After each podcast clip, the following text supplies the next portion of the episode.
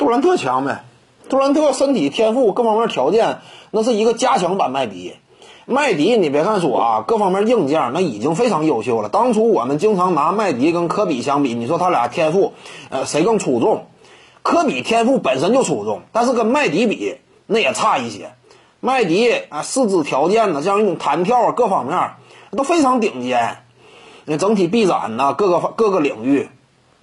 但是呢，你要说拿麦迪跟杜兰特比，那就小巫见大巫了。这麦迪已经非常顶尖了，但是杜兰特更上一个层次。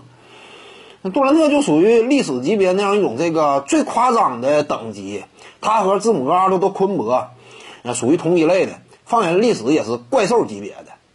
呃，就是在整个这个时代当中，在这样一种身高水准的球员当中，呃，你根本就找不到这样一种类型。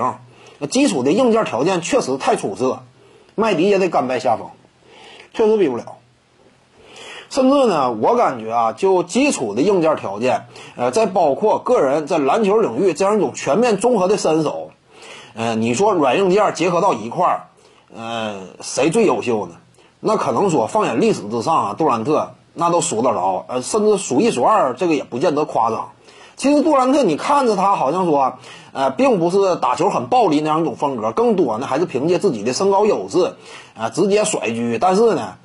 他其实弹跳一点都不低，你看他以以往那会儿，这个一二一三年，当时经常平框暴扣，他那真叫平框暴扣，那这弹跳那个那那是也是一非常强势的。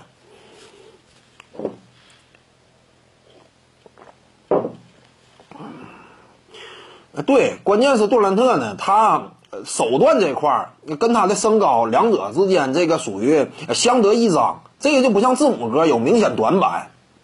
你说杜兰特人家这种身高，能突能投，那投篮这么准，那就确实。各位观众要是有兴趣呢，可以搜索徐静宇微信公众号，咱们一块儿聊体育。中南体育独到见解就是语说体育，欢迎各位光临指导。